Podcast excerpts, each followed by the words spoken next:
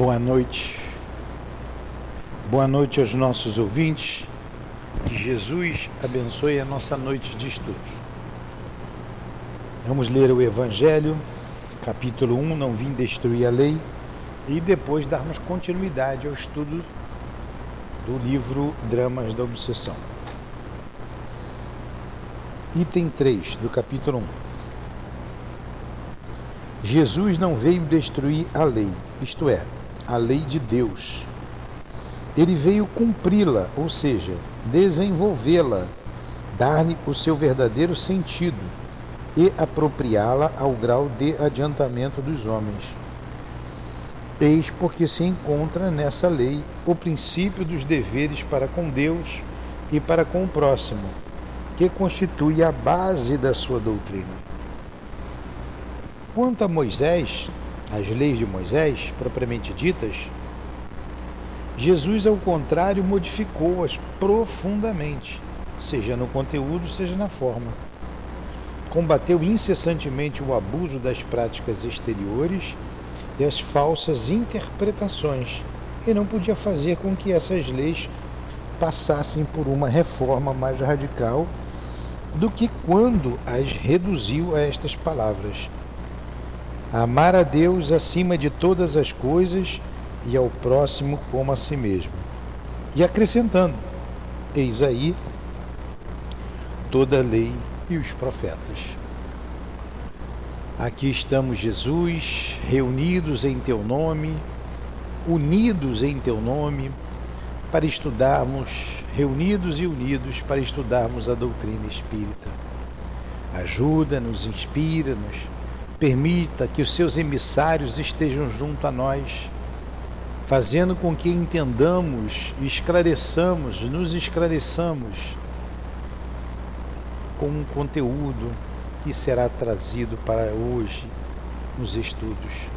A nossa irmã Ivone, que escreveu a obra junto com o Dr. Bezerra, que esses espíritos nos ajudem no entendimento e na compreensão também chamamos em nosso socorro o altivo diretor da nossa casa, e que seja em nome dele, desse irmão, em nome dos espíritos guias da nossa casa de amor, em nome da dona Ivone, do doutor Bezerra, sempre em nome de Kardec, do nosso mestre, de Leon Denis, em nome do amor, do amor que vibra nesta casa, em nome do nosso amor, Lourdinha mas que seja, acima de tudo, em nome do teu amor, Jesus, e do amor de Deus, nosso Pai, que damos por iniciado os estudos da noite de hoje. Que assim seja.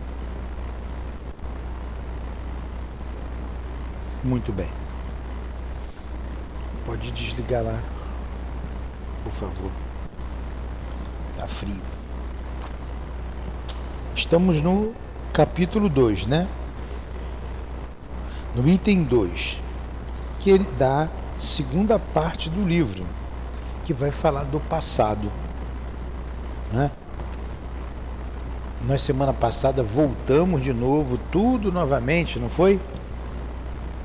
Então nós vamos ver aqui o que foi que aconteceu com essa família, o porquê desse drama, da, dessa perseguição desse grupo de judeus a essa família numerosa.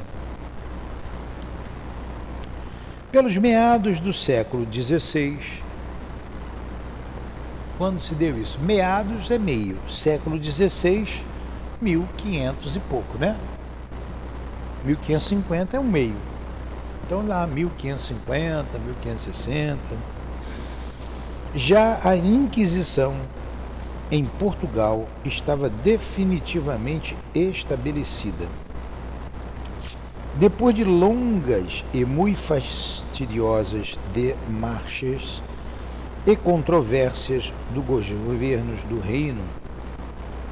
Com os poderes eclesiásticos de Roma, foi oficializado esse célebre tribunal, meio religioso, meio civil, cujos fins desumanos, inconfessáveis, são ainda hoje a mácula que enodoa não apenas o gesto da igreja, que em hora infeliz consentiu patrociná-lo, mas também os poderes civis que o requereram e adotaram. A Inquisição, chamada pela primeira vez na Espanha o Santo Ofício, desde muito, segundo reza a história, foi estabelecida na França no século XIII, né, 1200 e pouco, onde não se arraigou como era de esperar, com a violência observada em outros países do sul da Europa, isto é, na França, em Portugal e Itália. Em Portugal, onde se verificaram os acontecimentos que evocamos, coube ao rei Dom João III, chamado o Piedoso, graças ao fanatismo religioso de que dava provas, ativar as negociações junto de Sua Santidade, o Papa Paulo III, a fim de oficializá-la, decretando suas funções com plenos poderes, pois compreendeu esse cruel soberano as grandes vantagens de ordem econômica resultantes de uma perseguição sistemática oficial contra os chamados hereges ou judeus tão altamente colocados no comércio como na indústria, uma vez que a perseguição incluiria a confiscação de suas fortunas e bens imóveis. Olha que dureza, que crueldade. Jamais em outros países da Europa agiu a Inquisição contra os judeus com tão cruel violência como na Espanha e em Portugal. Esse tribunal civil religioso, como vemos, era estabelecido e patrocinado pelas leis religiosas, mas firmado também em poderes civis ou nacionais, e por isso tanto servia à Igreja ou aos seus representantes, como ao Estado. No todo, não passou de politicagem torpe, à sombra da qual as mais cruéis, desumanas e vergonhosas arbitrariedades, os mais atrozes crimes eram perpetrados. O recurso de que se lançava a mão para exercer-se tal poder era a heresia. Ela é heresia. A Inquisição tinha por finalidade perseguir os hereges, ou aqueles que assim eram considerados pelos governantes fanáticos e os agentes do papado. Em Portugal e Espanha eram os hebreus, os judeus, os mais perseguidos. Mas é bem verdade que por toda parte se perseguia por qualquer motivo e também sem motivo algum, por simples questões pessoais, levando-se o adversário às penalidades máximas do Santo Ofício, sempre sob acusações de heresias ou de conspirações, permitindo assim livre curso às ambições, ao ódio, à vingança e etc. Olha aí, que coisa cruel. Em nome de Jesus Cristo, mas a igreja não aceita isso. Não aceita. Não aceita. Eles desmentem. Isso inodoa, como diz coisa, um nó, um nódoa, perseguindo por interesses econômicos políticos, sob o nome de heregia. O que é o herege? O que é o herege?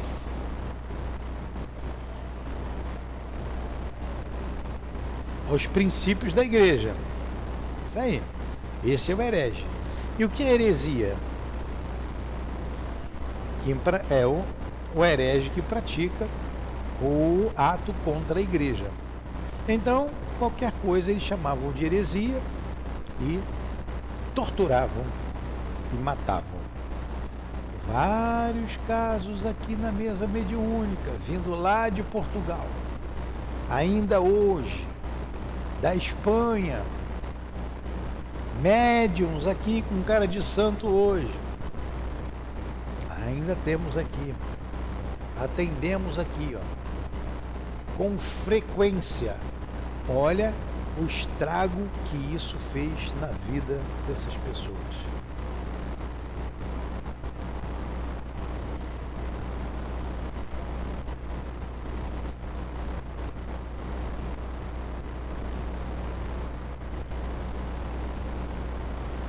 Coloca aí, no, eu que eu não estou aqui, quando terminou a Inquisição oficialmente?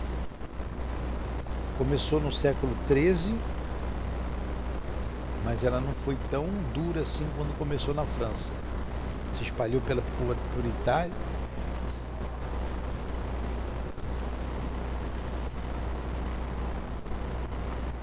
Acabou em 1700, 1800, 1891, século XIX. Oficialmente. Oficialmente. Quando que ela começou?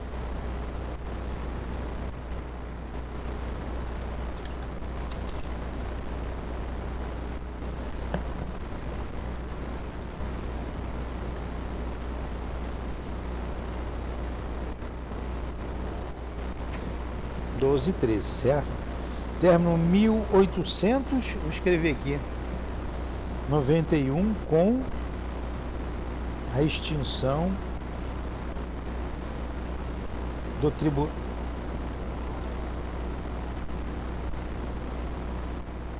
do tribunal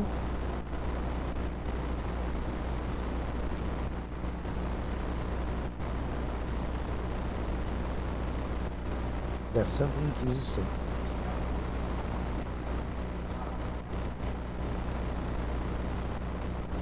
Início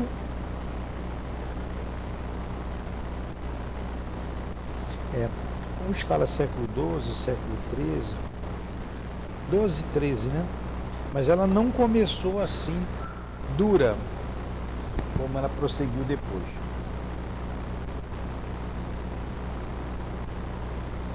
Mas é bem verdade que por toda parte se perseguia, por qualquer motivo e também sem motivo algum. Relendo esse pedaço. A igreja perseguia por qualquer motivo e motivo algum. Por simples questões pessoais, levando-se o adversário às penalidades máximas do santo ofício, sempre sob acusações de heresias ou de conspirações, permitindo assim o livre curso das ambições, ao ódio, às vinganças, etc. Marquinhos, Marquinhos, tira o Facebook pro celular, tá lá. Tira o Facebook. Eu estou pedindo o colega para tirar o. Não uso o Facebook, não sei quem colocou. Foi o rapaz que estava aí. Aí está escrito lá no meu Facebook. Essa semana que eu fui ver. Newton José Fernandes Faria, dono do SEAP. Eu sou dono do SEAP? Por isso que uma pessoa me chamou de dono. Você é o dono daquilo ali. Eu falei, sou dono de quê? Pertencendo à classe mais aprimorada em haveres de toda e qualquer comunidade da Europa, mesmo acima de muitos vultos da nobreza em matéria financeira, os judeus se viam perseguidos pelo Estado incessantemente, o qual lhes confiscava os bens para aumentar os cofres públicos ampliar o conforto pessoal e o fausto da realeza, e incentivar este ou aquele empreendimento de benefício geral ou público, muito embora tal dispositivo nem sempre contasse da lei oficializada. Olha só, que coisa, hein? De olho no direito do outro, era para roubar mesmo, é roubo isso. Crime. É, roubava e matava. pertencendo à classe mais aprimorada em haveres de toda e qualquer comunidade da Europa, mesmo acima de muitos vultos da nobreza, em matéria financeira, os judeus se viam perseguidos pelo Estado incessantemente, o qual lhes confiscava os bens para aumentar os cofres públicos. É latrocínio, roubo seguido de morte. Hã? Porque eles tinham mais dinheiro do que os próprios nobres.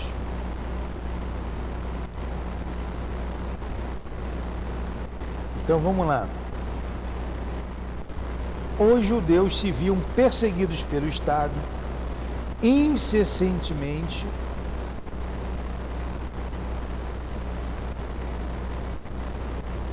o qual lhes confiscava os bens para aumentar os cofres públicos, ampliar o conforto pessoal e o fausto da nobreza, e incentivar este ou aquele empreendimento de benefício geral, ou público, muito embora tal dispositivo nem sempre contasse da lei oficializada. Seria um roubo que o Estado cometia, um assalto acompanhado de crimes e abomináveis crueldades, ainda eram cruéis. Pois os judeus eram classe honesta e seus haveres adquiridos através de esforços heróicos e perseverantes trabalho. Prendiam-nos desde que fossem denunciados por este ou aquele cidadão, muitas vezes provindo a denúncia de torpes conciliábulos de conventos e paróquias e gabinetes governamentais. Processavam-nos sob formas ditas legais, torturavam-nos a pretexto de convertê-los à fé cristã e salvar suas almas. Eu vou ler isso aqui de novo. É tão absurdo por isso que se fez tão os descrentes, né? Vou ler isso aqui. Olha só, por que, que eles prendiam e matavam? Olha a acusação. Prendiam-nos, quer dizer, ele está dizendo aqui como judeu. Prendiam-nos desde que fossem denunciados por este ou aquele cidadão. Qualquer denúncia, qualquer cidadão não judeu muitas vezes provindo a denúncia de torpes conciliábulos, quer dizer, conversas, de conventos e paróquias.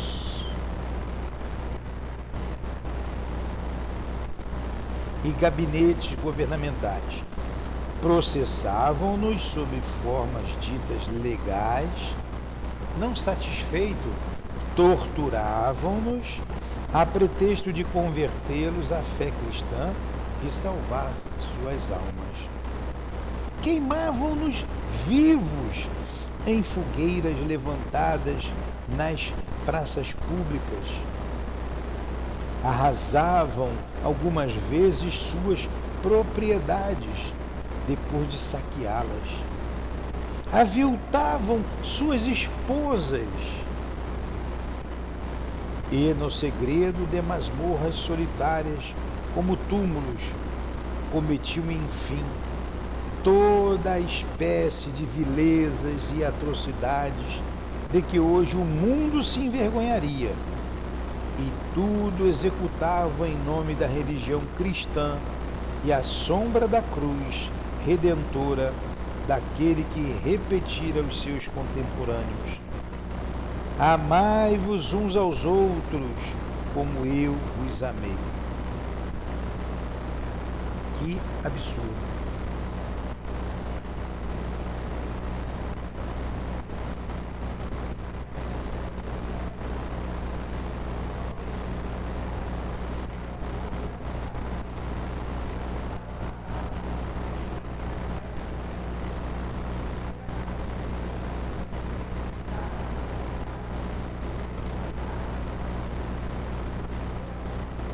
Exatamente. Ora, Precisamente em Lisboa, no bairro hoje denominado Mouraria, durante o reinado de Dom João III, né, 1521 a 1557, olha aí, os meados do século XVI, reinado de Dom João III.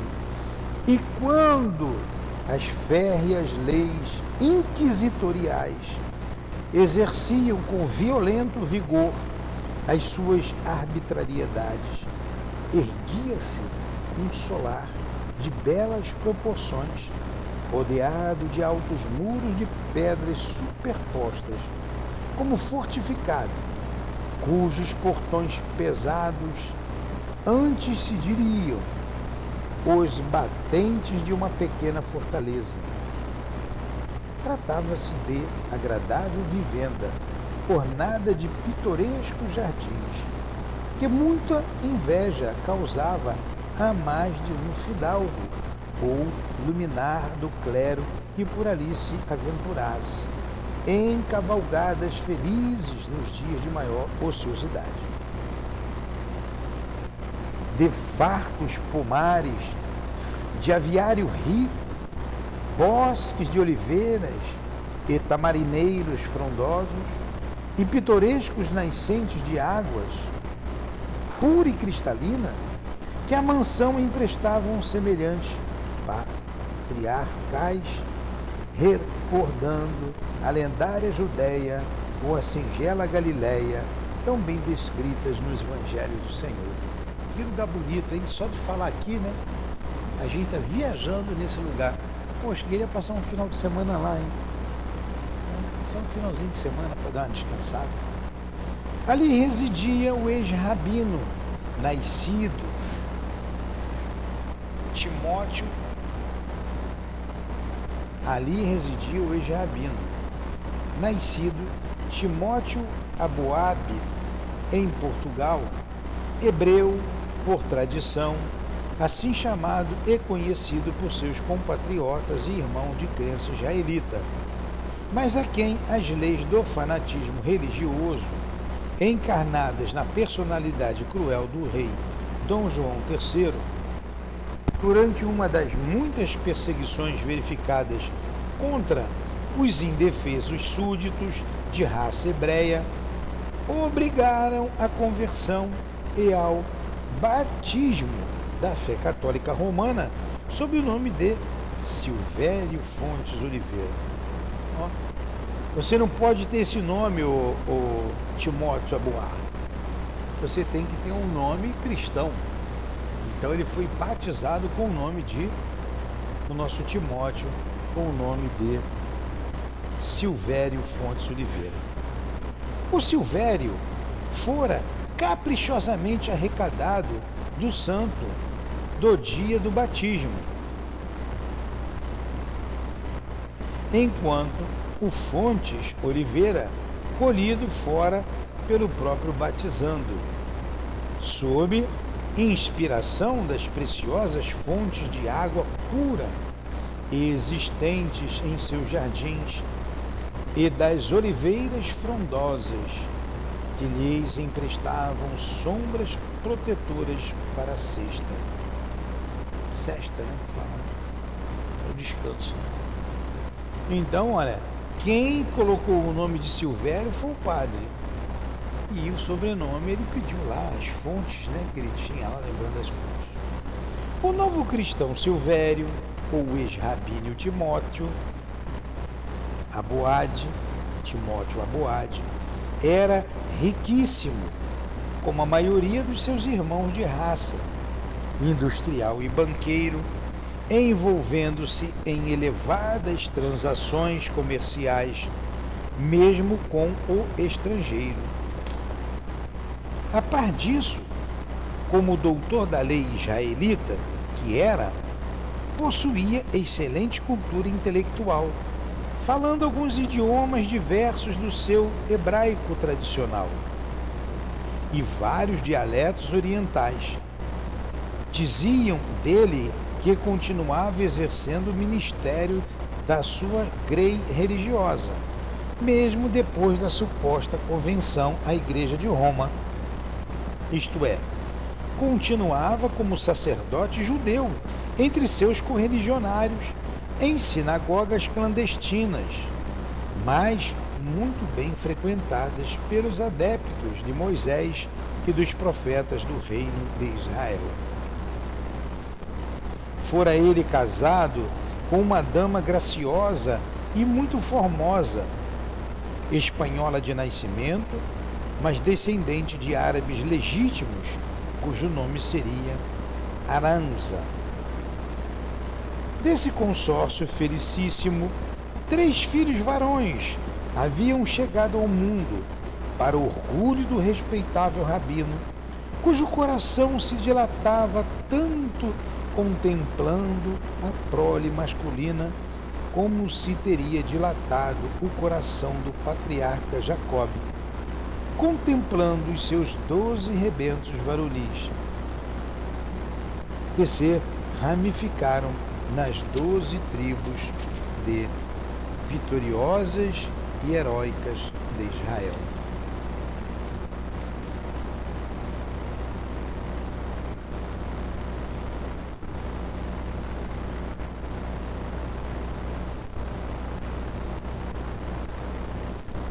Seus nomes eram em escala decrescente: Joel, Saulo e Ruben. Na mansão da mouraria vivia ainda uma sobrinha de Timóteo, a formosa e meiga Esther, cujos pais haviam sucumbido sob os tratos da Inquisição deixando-a órfã aos seis anos de idade. Quando Rubem, o filho mais novo de Timóteo, contava apenas seis meses de existência, houve uma das terríveis perseguições em Lisboa e o doutor Timóteo e a esposa foram presos pelo Santo Ofício, torturados a fim de abjurarem a crença dos seus antepassados, Timóteo, visando a furtar a esposa as crueldades que presenciava e sofria, abjurou, ou fez que abjurou. A velha fé nos profetas de sua raça e fez abjurar a esposa, aceitando então o batismo, a troca de personalidade social com o nome bem português. E ainda há humilhação da troca do nome dos filhos, por cuja sorte tremia de aflição no fundo do cárcere. Em verdade, porém, o horror e o ódio à crença dos cristãos recrudesceram em seu peito e intimamente no silêncio do seu coração e nas fecundas exaltações do próprio pensamento conservava-se o mesmo fervoroso hebreu de sempre, venerador da lei de Moisés e da crença de seu povo. Agora, porventura, com mais nobre fervor e sentidos de zelos, de crente ofendido na delicadeza do seu próprio ideal. Está vendo como é que a igreja fez muitos descrentes? Ele disse que sim. Né? Disse que sim. Mas no fundo era não.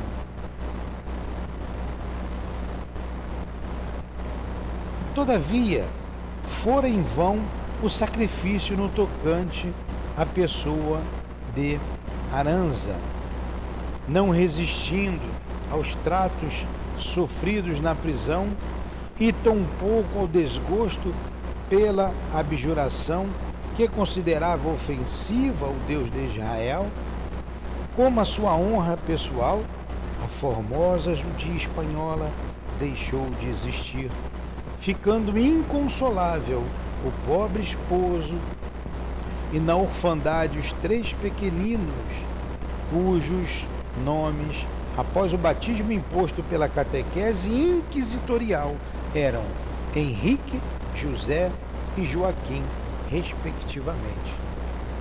Que crueldade, hein? Que crueldade. Igualmente batizada, Esther passou a chamar-se Mariana, prenome bem português, que lhe fora aplicado no intuito de encaminhá-la mais satisfatoriamente à salvação eterna. Segundo a hipócrita convicção daqueles que lhe impuseram. Nestas páginas, não obstante, continuaremos a trazer nossos personagens pelos seus nomes de origem, uma vez que, liberais que deveremos ser, respeitaremos o direito que têm eles, ou quem quer que seja, de se nomearem conforme lhes aprouver. Corria, item 3. Corria normalmente a vida do senhor Timóteo e sua família desde a última perseguição que fizera sucumbir sua muito amada mulher. Outras refregas se verificaram depois, visto que eram constantes, mas sem grandes prejuízos para os perseguidos e sem perturbações para sua mansão. Passando agora por cristão com toda a família, os vigias e espiões da Inquisição observavam que realmente frequentavam as igrejas, assistiam às missas, praticavam os sacramentos, submetiam-se aos jujuns decretados pela bula, pelas bulas, abatiam aves e animais para sua mesa, não mais sob indicações dos princípios judaicos, mas como faziam os povos ocidentais, ou antes os cristãos, e etc. Os filhos eram instruídos por frades dominicanos, sem que, a bem deles próprios, pudesse o pai se opor à opressão, indo os dominicanos, não raro, à mansão, a pretexto de levar lições extraordinárias. Dominicanos eram os religiosos, tá? a fim de velarem pela sua fidelidade à nova fé. Mas em verdade no intuito de observarem e não se trai, trairiam, e se não trairiam, deixando perceber traços de que judaizavam ocultamente, isto é, se praticavam algo que revelasse o culto judaico.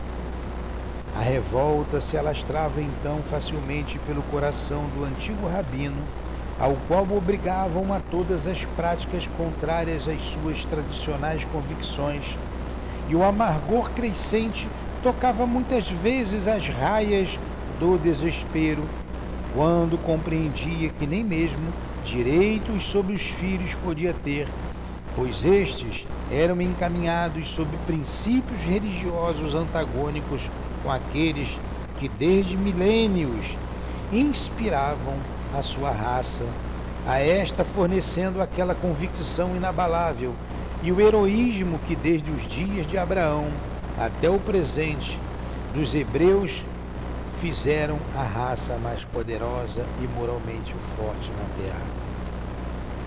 Não obstante, Timóteo era um homem bondoso, honesto, inofensível incapaz de uma vilania, até então nada revelando, que desse a supor a odiosidade de que seria capaz futuramente.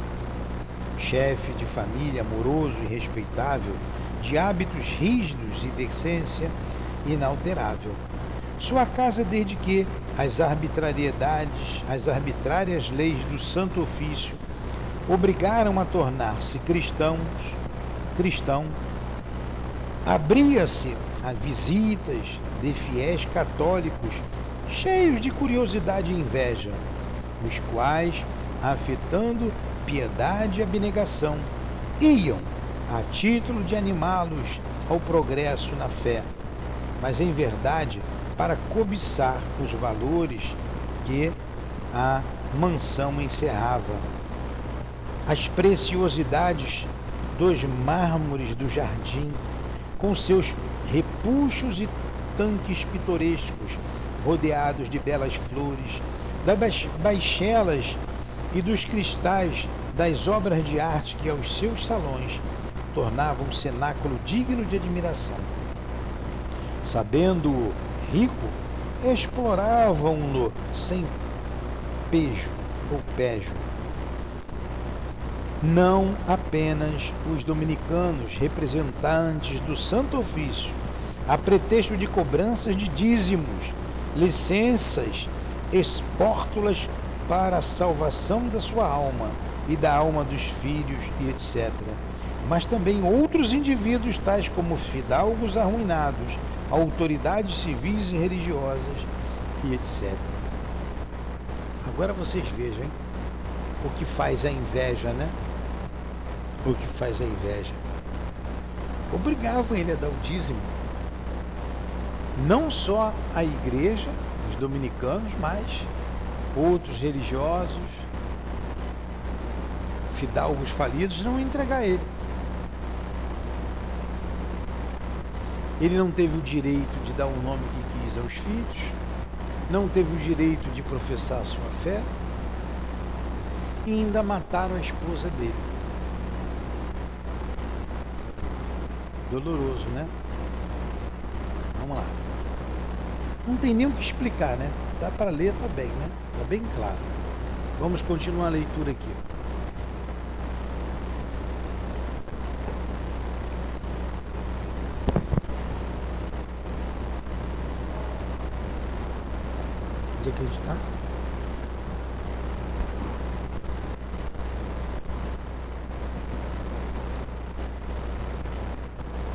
Machuquei aqui.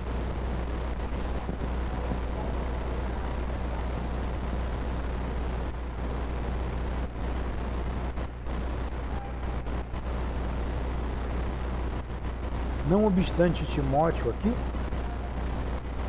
qual é, é a página que está? 68. Ora, assim sendo, impossível seria o infeliz judeu e sua descendência simpatizarem com as opiniões de indivíduos tão desleais e moralmente inferiores, e ainda menos confiarem numa crença religiosa cujas diretrizes permitissem iniquidades como as que eram aplicadas a ele próprio e aos seus irmãos de raça, por aqueles que delas se propalavam luminares. Ignorava ele que a essência do cristianismo rezaria exatamente o inverso de tudo quanto a Inquisição proclamava e executava, e que, como doutrina, era antes a mais sublime expressão do amor de Deus e da beneficência para com o próximo, existentes sob a luz do sol, e que aquele Cristo de Deus, que reis, papas e dominicanos lhes impunham pela violência e o terror, jamais aprovaria os planos e os meios porque seus pretensos representantes da terra se orientavam, valendo-se do seu nome, ao qual profanavam dele, se utilizando para o decurso das próprias paixões. Dentre os comensais da mansão judaica, corvos farejando possibilidades de altos proveitos financeiros destacava-se certo dominicano inquisidor. Havia pouco chegado a Lisboa. Pela frequência assídua e amabilidades talvez excessivas em torno do, de toda a família Aboade, ou da família neocristã Fontes Oliveira, como era chamado após o batismo. Tantas amabilidades tinham a particularidade de preocuparem o dono da casa, malgrado a lealdade de que pareciam emanar. A par desses dois outros havia, a par desses dois outros havia amigos íntimos do primeiro, irmãos consanguíneos, gêmeos, e que igualmente se destacavam não tanto pela assiduidade como pelos constantes protestos de amizade e testemunhos de consideração que aos Fontes Oliveira voluntariamente apresentavam e que tudo indicava serem verdadeiros, leais. Está vendo que há falsidade? Aparentemente falsos, leais. Aparentemente não leais, bondosos, mas eram falsos, eram hipó hipócritas. Chamavam-se o primeiro Frei Hildebrando de Azambuja, prenome que encobrirá nestas páginas o, ser, o de certo teólogo. Português. E inquisidor, cruel no reinado de Dom João III.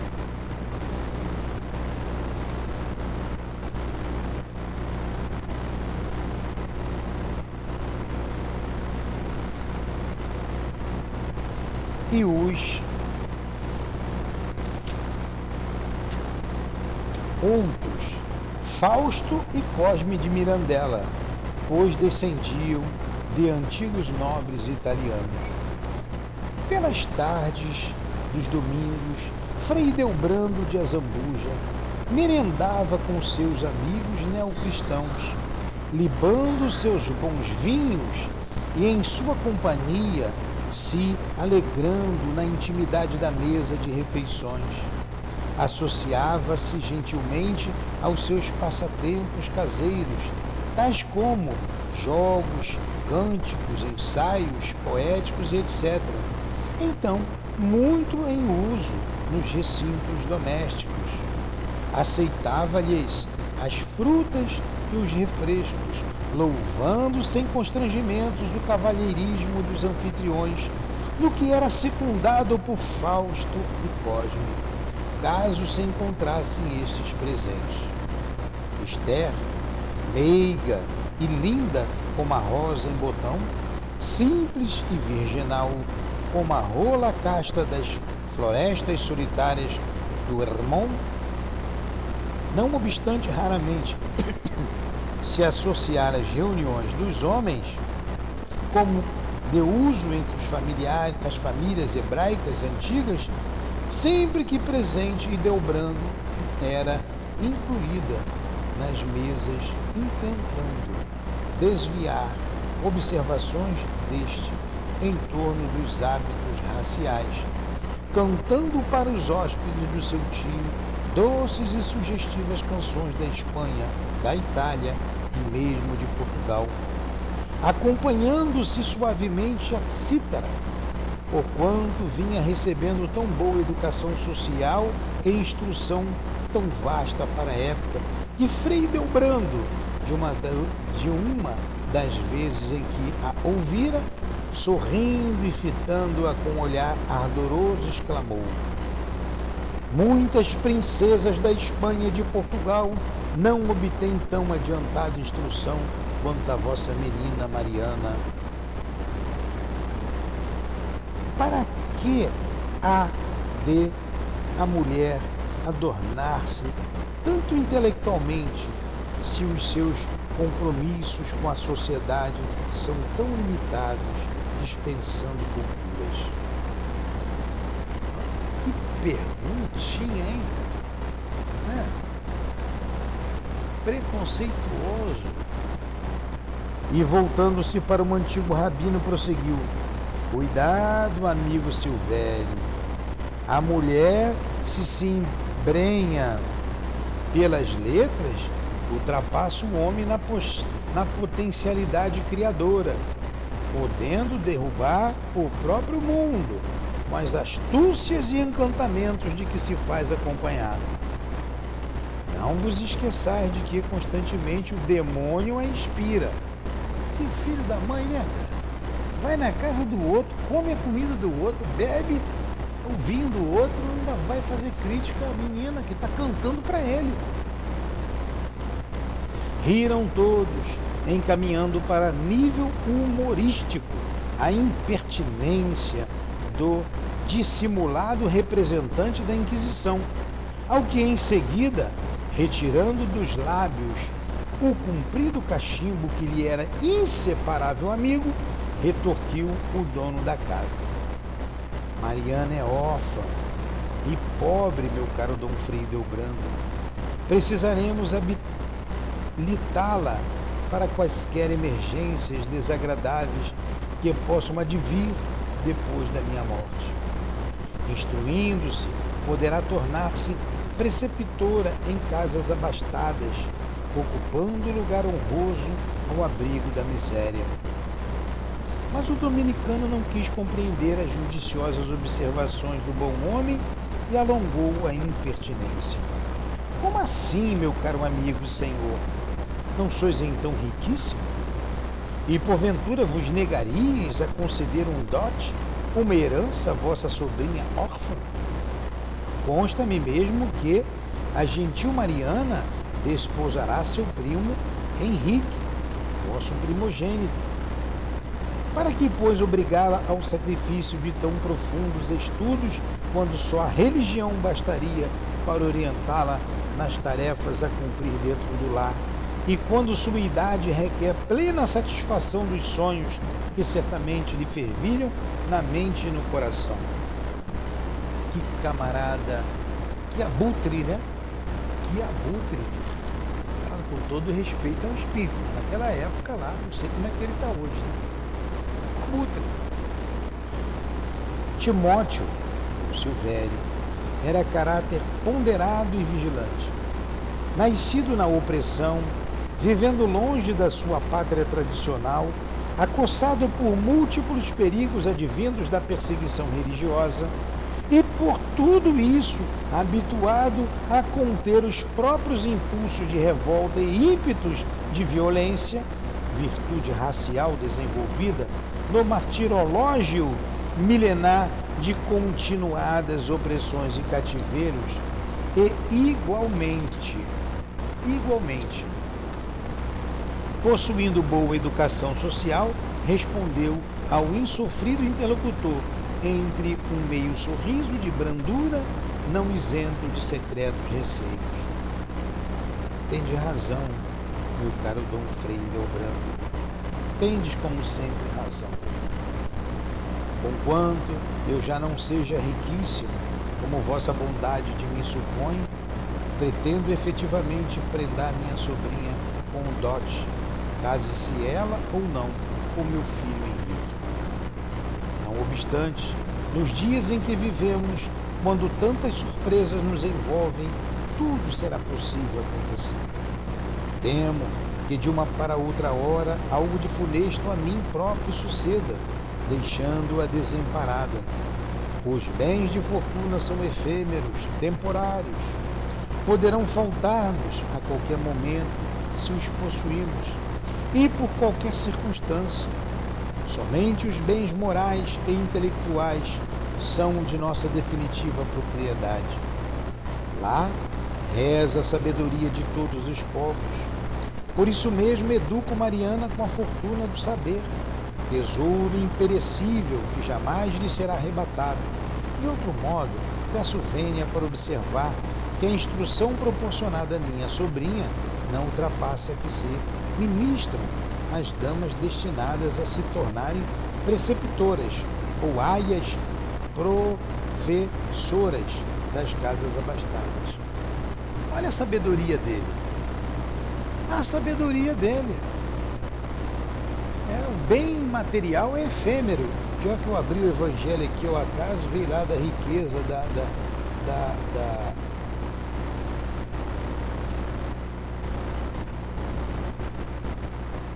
o verdadeiro significado da riqueza. Eu não quis, fui lá na, no Cristo, né?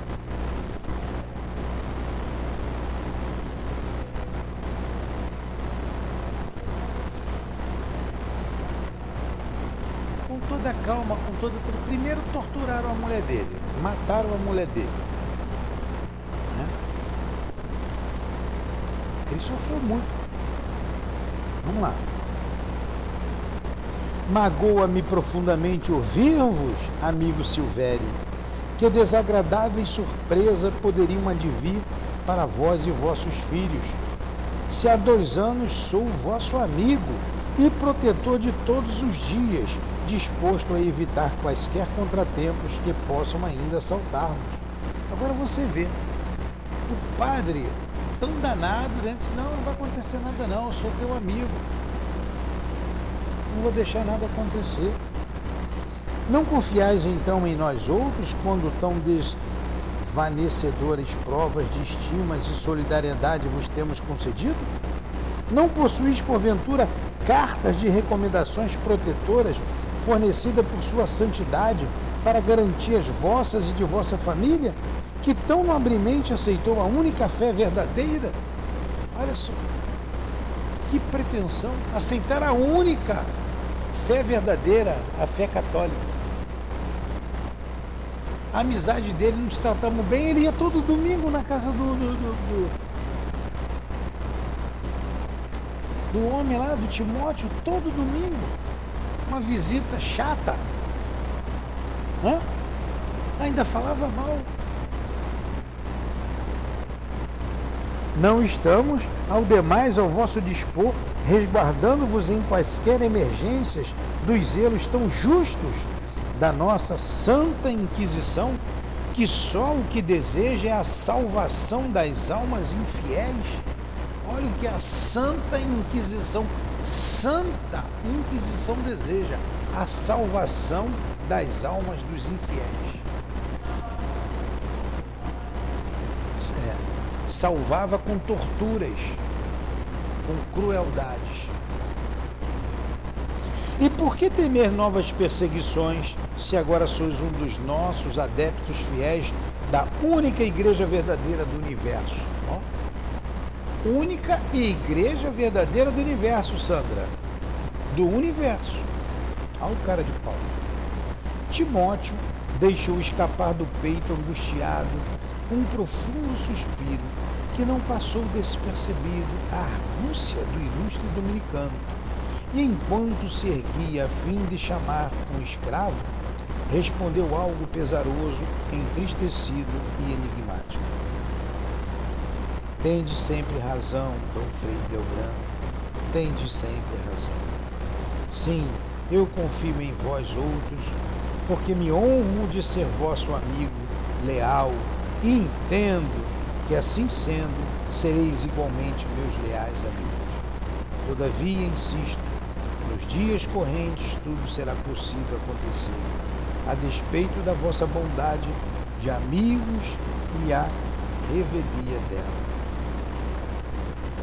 Chegaram os vinhos, frutas açucaradas, refrescos e cordiais. E enquanto os visitantes se deliciavam ante a prodigalidade e fineza dos donos da casa, a bela judia pegou novamente a cítara e continuou a doce tarefa de embevecer-lhes a audição com outras canções do seu repertório nostálgico, nostálgicas e lindas. Agora vocês vejam, né? Não tem nem o que explicar. É, mas não tem nem o que explicar. Né? bem claro, em nome da salvação das almas, os padres matavam, roubavam, primeiro roubavam os judeus e qualquer um, até por qualquer interesse, até por algum interesse pessoal. torturava, a gente falou aqui, torturava. Roubava, torturava. Aí a gente vê os padres entrando na casa da, da família e vamos continuar essa história semana que vem. Que Deus nos abençoe, que Deus nos livre do mal e não nos deixe cair em tentações. Quando falamos do passado, não sabemos em que situação nos colocamos. Mas hoje Hoje estamos aqui, Senhor, buscando o equilíbrio, buscando é, modificar o nosso caráter com teu evangelho, Senhor, à luz da doutrina espírita. Ajuda-nos a crescer como espíritos imortal, Perdoa-nos os erros do passado e ao mesmo tempo te pedimos força, Senhor, para perdoar aqueles que nos têm ofendido. Terminamos o nosso estudo rogando por esses irmãos que fazem parte dessa história. Todos sofreram, certamente ainda estão em luta, reencarnados ou não, em nosso planeta Terra. Ajude a cada um deles a vencer, como nós pedimos por nós, pedimos por eles também. Em nome da nossa querida irmã Ivone, do nosso doutor Bezerra de Menezes, em nome do altivo e dos espíritos guias da nossa casa de amor, em nome do amor, do nosso amor, minha querida e amada esposa, em nome do amor de Jesus e de Deus acima de tudo, é que damos por encerrados, encerrado os estudos da noite de hoje, em torno do livro Dramas da Obsessão. Que assim seja. Graças a Deus.